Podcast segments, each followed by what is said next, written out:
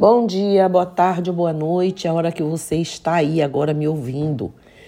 Olha, agora nós vamos falar um pouco mais sobre chakras, chakras, cores e orixás, ok? Retomamos nosso estudo presencial e eu me empolgo muito, né? E os grupos que fazem os estudos, a oralidade desse terreiro tá fantástica. Mas vamos lá. De acordo com os ensinamentos indianos, os centros de energia de nosso corpo são chamados de chakras. Chakras. Círculo, roda. Eles formam nossa aura, por assim dizer, nosso campo de energia. Imagina-se como uma roda ou um vórtice de energia, há também a imagem de um cálices né, em rotação.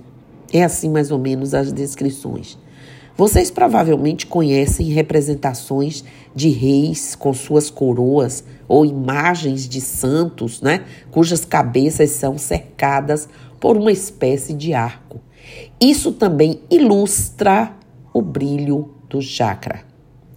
Outras culturas também é, lidaram com chakras como o Inca, a cultura Inca, Hopi ou Zulu.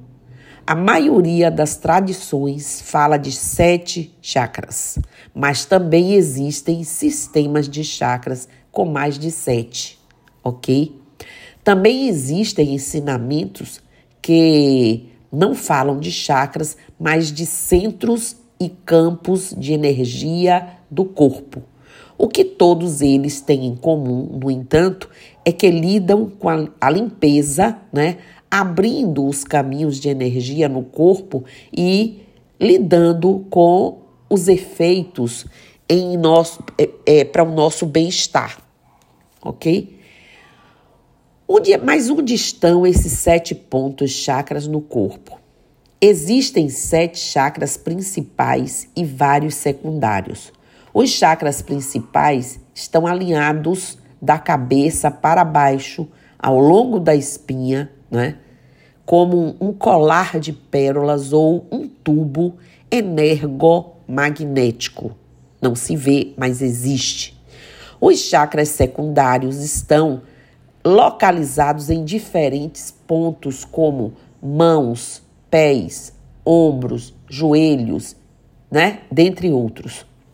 O chakra superior é o chakra coronário que fica no ápice da nossa cabeça. Todos eles irradiam em certas direções. O chakra coronário ele brilha para cima e mostra a conexão com a energia divina. No entanto, a contagem dos sete chakras começa com o chakra raiz ou básico que fica na área do assoalho pélvico e se irradia para baixo. Este é o primeiro chakra, o chakra da coroa, o sétimo, né? O primeiro sendo o sétimo lá, da coroa. Os outros cinco principais situam-se no meio, ao longo da coluna. Você pode, né? Pode imaginá-los a uma distância do comprimento de uma mão um do outro.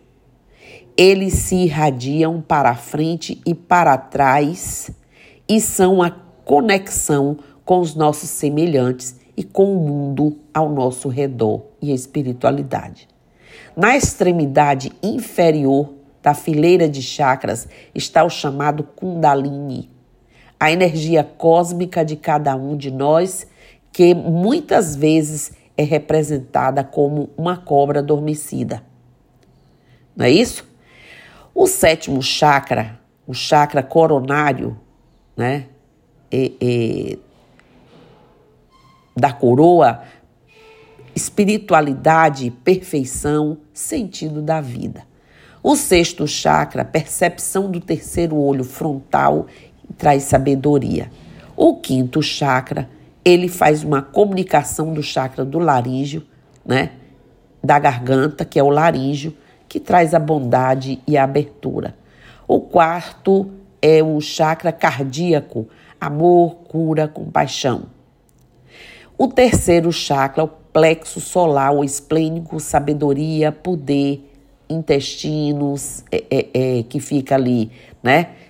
No sentido do, do, do dos nossos, é, do nosso intestino. O segundo chakra, o chakra sacral umbilical, alegria de vida, criatividade. Ou seja, é um chakra que desalinhado traz para a gente aquela morbidez, paralisia, tristeza, não é isso? O primeiro chakra, o de baixo, né? Aterramento do chakra raiz básico, confiança básica, coragem e força. O efeito, os chakras têm um efeito muito grande, os sete estão intimamente relacionados ao nosso corpo, cada glândula, cada órgão. Cada um deles é atribuído a uma determinada área e cada um pode causar queixas físicas e mentais em caso de bloqueios, ou seja, quando os chakras não estão limpos ou alinhados, né, ou abertos. Os chakras individuais, né, eles são atribuídos a glândulas que regulam nosso equilíbrio hormonal e são superiores aos órgãos. Trabalhamos intensamente em nossos chakras, por exemplo, por meio da meditação, é, podemos liberar bloqueios e garantir mais bem-estar. Podemos estar o tempo inteiro pensando nessa liberação de forma harmônica. Se nossos chakras forem puros e abertos, eles vão brilhar em cores vivas e nos sentiremos bem e poderemos aproveitar ao máximo nossas forças. Nesse caso, trabalhar os chakras significa aliviá-los, limpá-los e abri-los. Isso é alcançado por meio de reiki, meditação, canto, aromoterapia, cromoterapia, musicoterapia, yoga, certas pedras que parecem ter um efeito curativo e dieta podem também influenciar positivamente, entre muitas outras formas. Né? Através da apometria, através dos trabalhos é, nas giras mediúnicos e tudo mais, ok? Cada chakra tem uma cor, as cor, pelo menos uma cor predominante. As cores dos sete chakras principais correspondem a sequência de cores de um arco-íris, né? ou pelo menos é o que dizem. Para uns e para outros, as cores relacionadas aos elementos terra, água, fogo, ar e espaço. O chakra inferior tem a cor vermelha, seguido pelos é, outros seis chakras nas cores laranja, amarelo, verde, turquesa, azul e roxo para o chakra superior, no nosso, como o nosso arco-íris. Cada chakra, minha gente, não é apenas atribuído a uma cor, mas também a um símbolo, símbolo de chakra ou mandala específico. Essas mandalas têm a, digamos assim, respectiva cor do chakra e simbolizam seu significado e tarefa. Aqui está uma visão geral né, de todos os chakras, com suas cores, a mandala ou símbolo associado e a localização do respectivo chakra. Você também pode aprender é, o que um bloqueio significa para o seu bem-estar e quais os efeitos positivos dos chakras principais quando são limpos e abertos. Ok? Por exemplo, o primeiro chakra, né, o chakra da raiz, sânscrito, é Mulandara. Fundamental é, digamos assim, um orixá que vem trazendo a vovó Nanã, né, que é fundamental, e Obaluaê, que é o trono da evolução. O primeiro chakra está localizado na área do assoalho pélvico, como eu já disse. Ele irradia na cor vermelha, né, terrestre conectado à terra. Forma de flor, mandala, flor de lótus de quatro pétalas. Uma vez que o chakra raiz foi limpo, ele representa aterramento, estabilidade, mas também coragem e vitalidade. Se o chakra está bloqueado, isso geralmente leva a estados de ânimo depressivos, medos, desconfiança, agressão e fraqueza. Observe aí. O segundo chakra, o, o, chakra, é, digamos assim, esplênico ou sacral, né, sânscrito, é, é, é Sivadishka. Xangô vem aí na frente com Yansan. Esse chakra está localizado na área do abdômen inferior e ele irradia aí uma cor laranja, forma de flor viva e brilhante, né? Uma mandala de flor, flor de lótus de seis pétalas. Uma vez que o chakra sacro foi purificado, ele representa as áreas positivas de, digamos assim, na questão sexualidade, mas também para criatividade.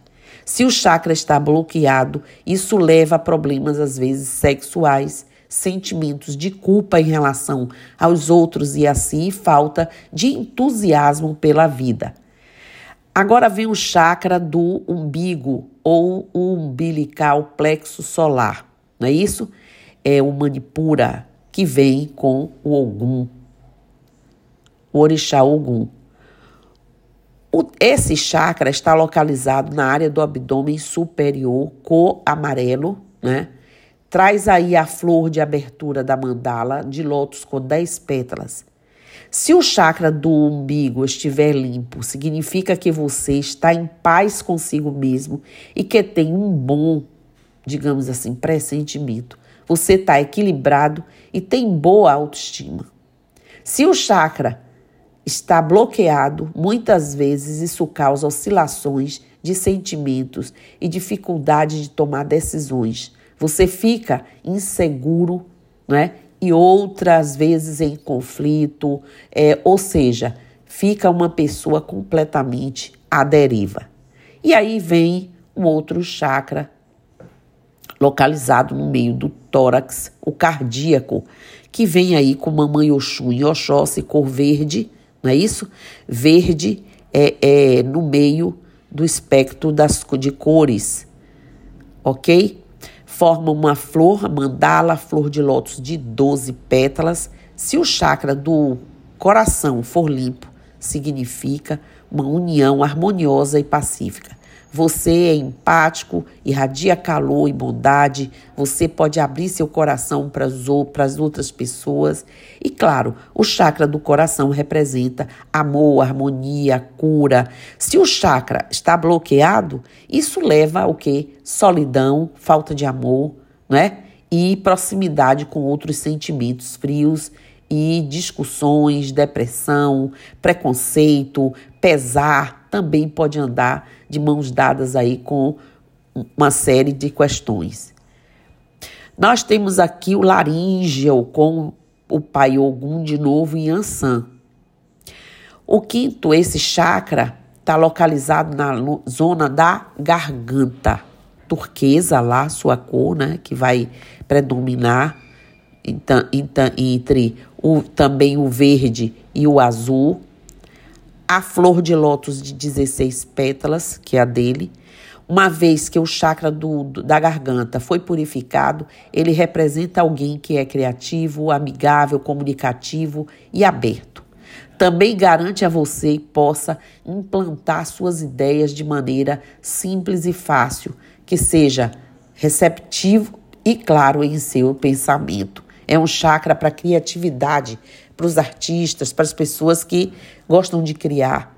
Se o chakra estiver bloque bloqueado, isso garante uma comunicação deficiente, não é?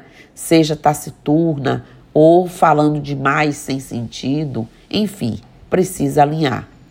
O seis chakra o do, do terceiro olho, né, ali na, no meio das sobrancelhas, é, está no meio da testa, vem com a regência de Iemanjá e também influência de Oxóssi, azul espiritual, é aquele azul bem claro.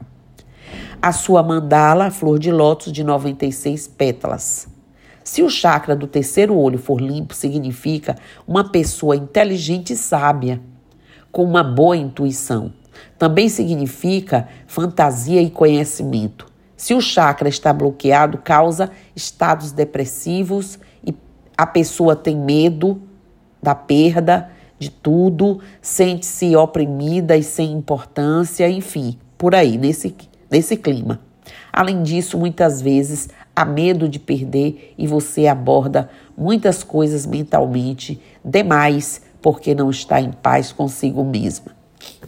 E o sete chakra coroa, lá em cima, coronário, é o Pai Oxalá, né? É o ápice da nossa cabeça, no Ori. Roxo, branco, místico, espiritual. A flor de lótus de mil pétalas, mil pétalas. Se o chakra coronário for purificado, ele representa a conexão com o divino, o perfeito, o significado da vida e da paz. Se o chakra está bloqueado, você sente sua vida difícil e inútil. Você anda sem rumo, com medo, sem forças ao longo da vida. A cura xamânica, para encerrar aqui rapidinho, depois que eu falei desses chakras dessa forma, a cura xamânica dos orixás é um sistema, gente, de canalização de energia que visa harmonizar todas as formas de vida e ambientes com as energias universais dos orixás. Nesse primeiro nível, você é, receberá conexão com Oxalá, Iemanjá, Oxum, Oxóssi, Ogum, Yansan e Xangô. Então, nós trabalhamos, porque eu trouxe isso, e encerrar antes, mas trabalhamos com o xamanismo, né? Nós trabalhamos com a apometria sob a regência do xamanismo e como esses chakras são importantes, como você entender um pouco deles, situá-los, entender como eles podem vibrar cada vez melhor é importante. Então, aqui hoje, encerrando essa pinceladinha sobre chakras e cores e orixás, eu encerro com vocês. Então, axé, namastê, motumbá, mojubá, colofé, mucuyu no zambi, eu estou aqui.